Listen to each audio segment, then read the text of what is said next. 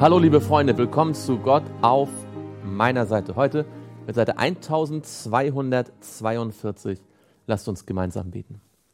Lieber Vater im Himmel, wir kommen zu dir, weil wir so dringend Jesus brauchen heute, auch an diesem Tag.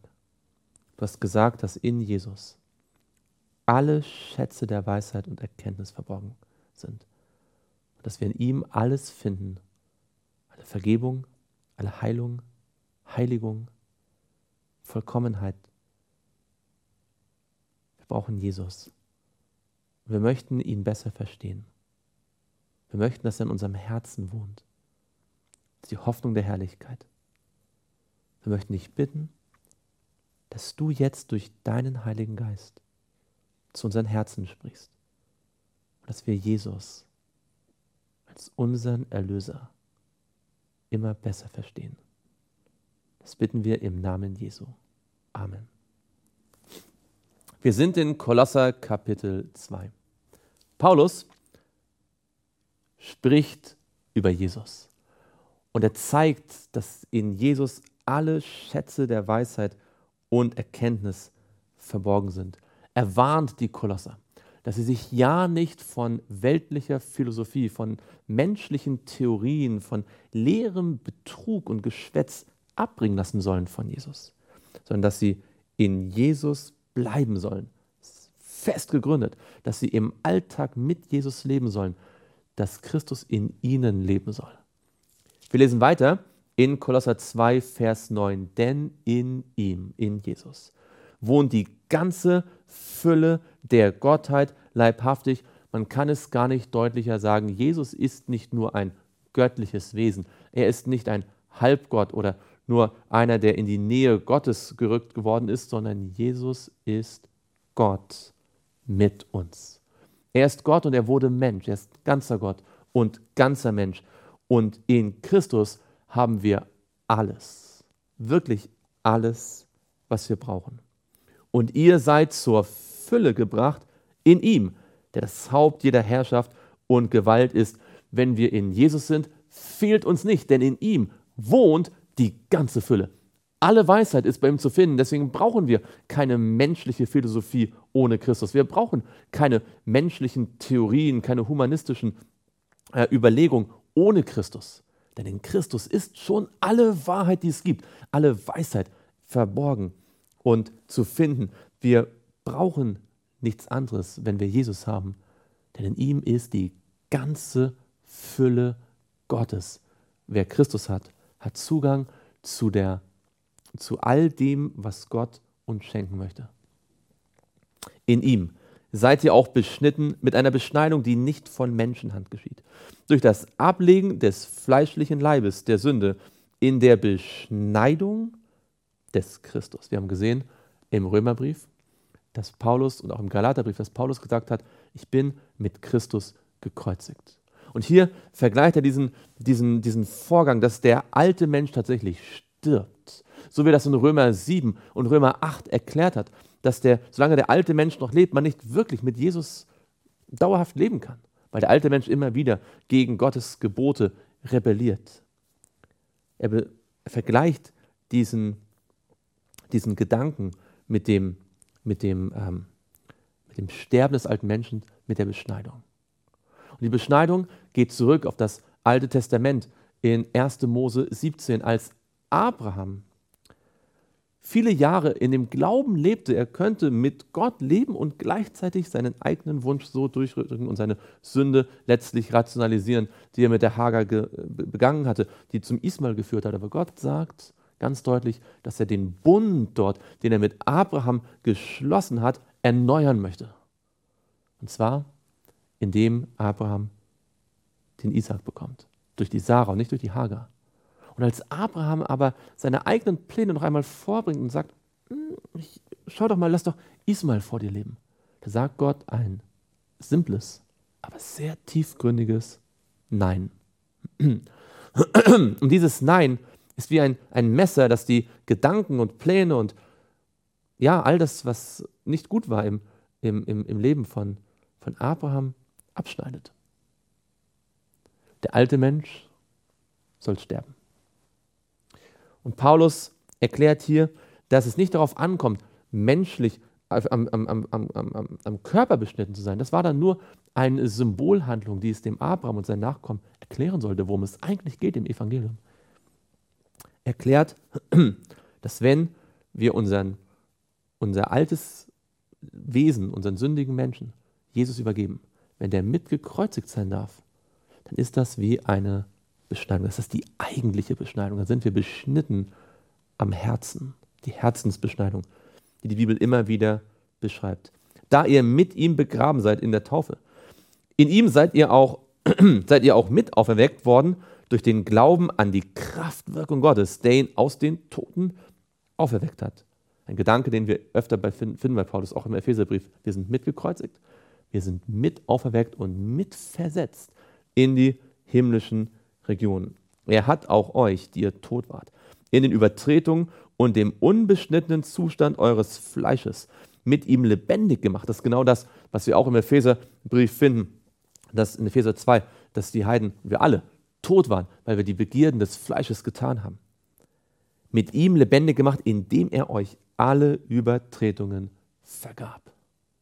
Und er hat die gegen uns gerichtete Schuldschrift ausgelöscht, die durch Satzungen uns entgegenstand und hat sie aus dem Weg geschafft, indem er sie ans Kreuz heftete. Hiermit sind nicht die zehn Gebote gemeint. Die zehn Gebote sind keine Schuldschrift, sondern hiermit ist genau das gemeint, was ähm, über Jahrhunderte praktiziert worden ist, um den Menschen deutlich zu machen, dass die Erlösung noch nicht bezahlt worden ist, nämlich all die Opfer, die Opfergesetze, die immer darauf hinwiesen, dass sie zwar jetzt schon Vergebung von Gott bekommen, wie es im Alten Testament ja deutlich zutage tritt, aber dass diese, ähm, diese Erlösung noch nicht bezahlt ist. Und sozusagen ständig letztlich diese Opfervorschriften ihnen entgegenstanden, weil sie noch nicht juristisch sozusagen beglichen worden waren. Schuldscheine sozusagen. Und diesen Schuldschein hat Jesus am Kreuz, ans Kreuz genagelt, indem er den ganzen vollen Preis für alle deine Sünden und alle meine Sünden und alle Sünden dieser Welt bezahlt hat. Als er so die Herrschaften und Gewalten entwaffnet hat, stellte er sie öffentlich an den Pranger und triumphierte über sie an demselben am Kreuz. Dachten die Menschen, dass Jesus dort als Verlierer, als Versager, als Verbrecher hängt. In Wirklichkeit war er der Triumphator. Der Triumphzug war etwas, was römische Generäle und dann Kaiser praktizierten, wenn sie einen bedeutenden, gerechten Krieg aus eigenen Auspizien gewonnen hatten. Und wo sie den, im Triumph ihre Beute mitgeführt haben. Jesus hat nicht irgendeine Schlacht gewonnen, er hat den Kampf schlechthin gewonnen. Nicht gegen irgendwelche menschlichen Feinde, sondern gegen den Satan, gegen die Sünde und gegen den Tod. Er triumphierte am Kreuz und hat alle Anklagen des Satans widerlegt und ihn damit vollständig entwaffnet. So lasst euch von niemand richten wegen Speise oder Trank oder wegen bestimmter Feiertage oder Neumondfeste oder Sabbate. Das ist also eine Schlussfolgerung. Deswegen, so lasst euch von niemand richten. Im Kontext ging es ja um die Frage, soll man sich noch beschneiden lassen oder nicht? Paulus sagt, nein, das müsst ihr nicht. Ihr seid beschnitten am Herzen. Ihr müsst nicht nach den jüdischen ähm, äh, Vorschriften leben, die ein Hinweis waren auf das Kreuz hin. Das Kreuz hat diese Dinge erfüllt. Dieser Vers ist oft missverstanden worden, aber eigentlich muss man ihn, kann man ihn ganz einfach verstehen, wenn man versteht, dass Paulus hier einen alttestamentlichen Vers im Hintergrund zitiert, nämlich Hesekiel 45, Vers 17, wo es genau um diese Dinge geht, und zwar um Speisopfer und Trankopfer und um Feiertage, an denen geopfert werden sollte. Es gab damals auch Sabbate, an denen geopfert werden musste. Das waren die sogenannten Festsabbate. Die fielen, die fielen nicht notwendigerweise auf einen Samstag, auf einen äh, Ruhe, einen, einen Wochentagssabbat, sondern es waren freie Tage, es waren Feiertage, die an bestimmten Daten, zum Beispiel dem 14. Nisan oder dem 10. Tischri oder vom, ab dem 15. Tischri, dann gefeiert wurden und an denen es verpflichtend gewesen ist, dass man Opfer bringen musste. Man musste zu drei Gelegenheiten auch explizit nach Jerusalem gehen oder dann vorher jeweils dort, wo das Heiligtum war und musste dort opfern. Und weil das Kreuz von Jesus alle Opfer abgeschafft hat, weil sie ja nur Hinweise waren auf das kommende Kreuz, auf den kommenden Erlöser. Deswegen braucht es auch keine Speisopfer und keine Trankopfer und auch keine Neumondfeste, wo geopfert wird und auch keine Festsabbate, an denen geopfert wird. Etwas völlig anderes dagegen ist der siebten Tag Sabbat. Den gab es schon, bevor es Opfer gab. Den gab es nämlich schon, bevor es Sünde gab. Der siebte Tag Sabbat ist bei der Schöpfung eingesetzt worden als ein Ruhetag von Gott für die Menschen, für die Gemeinschaft mit ihm. Ihn wird es auf der neuen Erde geben, sagt Jesaja 66. Er ist letztlich unabhängig von den Opfern. Man kann einen Sabbat auch ohne Opfer feiern und deswegen sind die siebten Tags Sabbat, der Sabbat der sieben, also der, der sieben Tage Woche, der in dem vierten Gebot, in den zehn Geboten explizit uns als Ruhetag genannt wird, natürlich nicht abgeschafft. Es sind diese Opfervorschriften, wie es weiter heißt, die doch nur ein Schatten der Dinge sind, die kommen sollen, wovon aber der Christus das Wesen hat. Es sind die Opfer, die auf den Erlöser hinweisen. Der Sabbat im Garten Eden wies nicht auf einen Erlöser, denn es gab noch gar kein Problem der, äh, der Sünde auf der Welt. Lasst nicht zu, dass euch irgendjemand um den Kampfpreis bringt, indem er sich in Demut und Verehrung von Engeln gefällt und sich in Sachen einlässt, die er nicht gesehen hat, wobei er ohne Grund aufgeblasen ist von seiner fleischlichen Gesinnung und nicht festhält an dem Haupt, von dem aus der ganze Leib durch die Gelenke und Bänder unterstützt und zusammengehalten heranwächst in dem von Gott gewirkten Wachstum.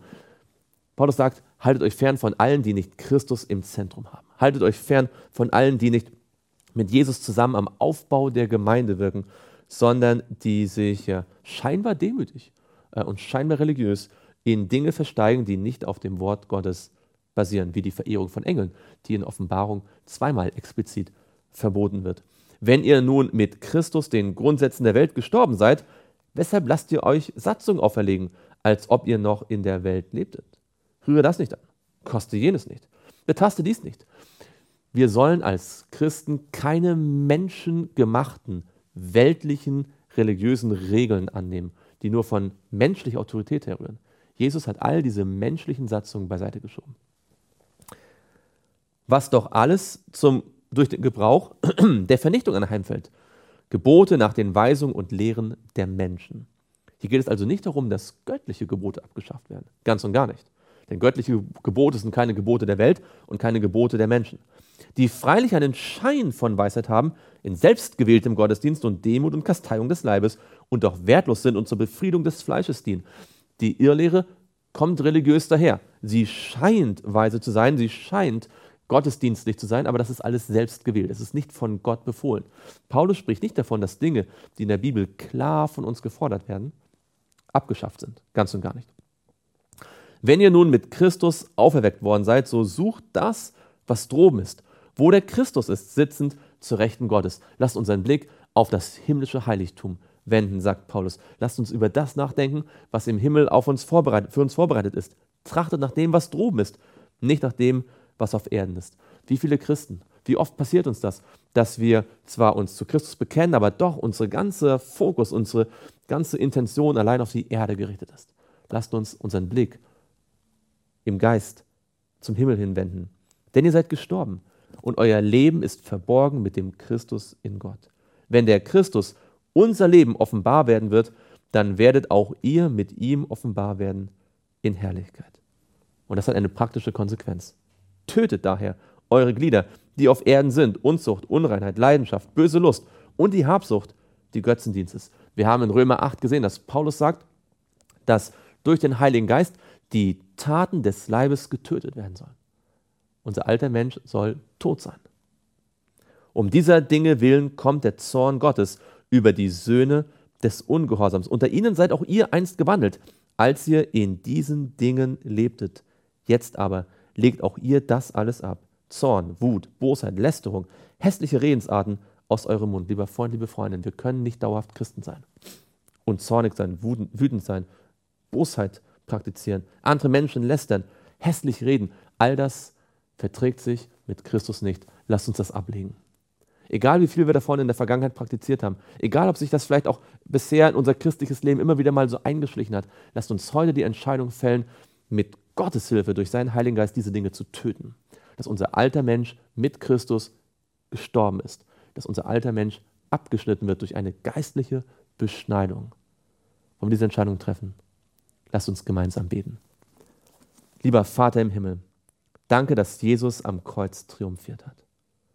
Über alle Anklagen Satans, über die Sünde, am Ende sogar über den Tod. Und Herr, wir möchten dich bitten, dass wir das immer besser verstehen, was das bedeutet, dass wir mit Jesus getötet sind, dass unser alter Mensch mit ihm gekreuzigt ist und dass wir mit auferweckt sind und jetzt im Glauben so leben können, dass unser Blick nicht auf die Erde gerichtet ist, sondern auf den Himmel. Herr, schenk mir das, schenk uns das. Jeden Tag. Das bitten wir im Namen Jesu. Amen.